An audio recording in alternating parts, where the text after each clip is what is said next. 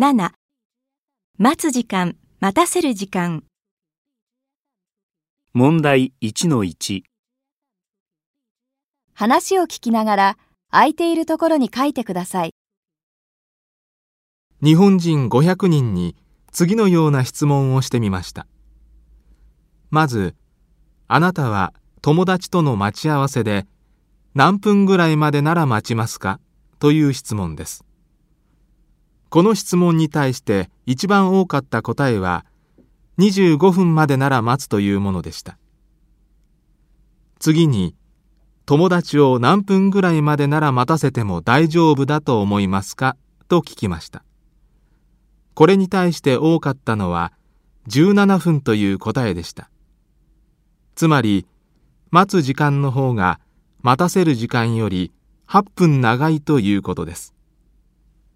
これは自分に厳しく時間を守ろうとする日本人の考え方の表れだと思われます。では、恋人の場合はどうでしょうか？恋人の場合は30分までなら待つそうです。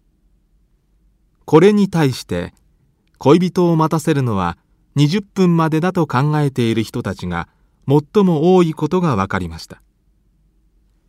また、遅刻をしないようにどんなことをしていますか？という質問に対しては、4人に1人が時計を少し進めていると答えました。